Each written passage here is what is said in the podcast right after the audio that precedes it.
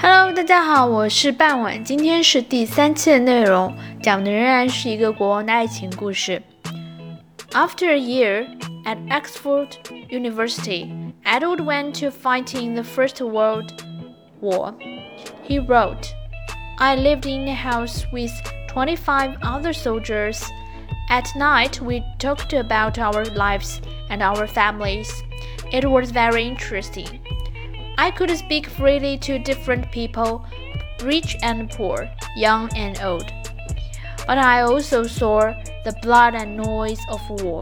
One day, in 1960, my driver took me to the town of Loos in Belgium.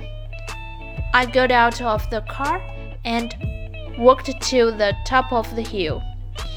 Down below me, there was heavy fighting and I felt very sad. An hour later, I returned to my car. I'll never forget what I saw. My driver was dead while I was away. Somebody shot him in the neck. When the war finished in 1918, Edward returned to Buckingham Palace. One night he was talking to his father in the dinner room. I don't understand why countries fight, the prince said. The war has finished, but nothing has changed.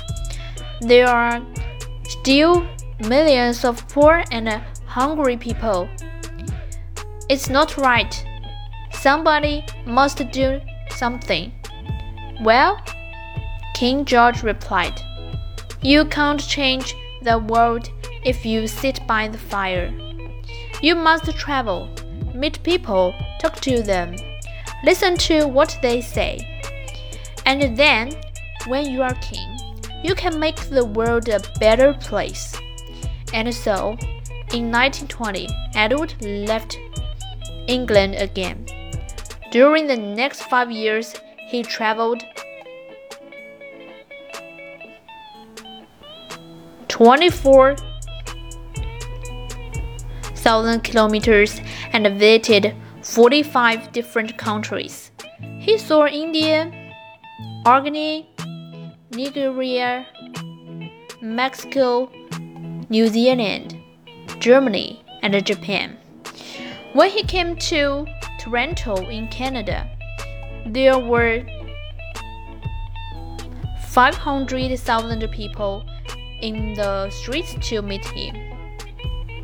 Everywhere, thousands of people waited to see him. There were crowds of 190,000 in Cape Town, 300,000 in Paris, 500,000 in New York, and 17,000 in Melbourne.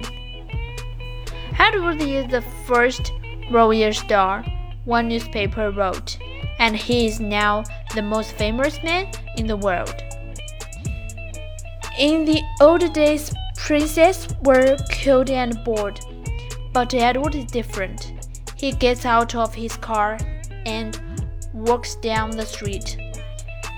Every two or three minutes, he stops and speaks with the crowd.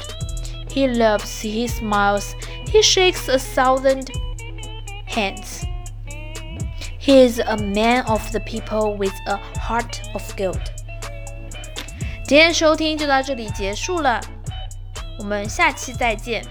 Thank you for listening. Bye bye.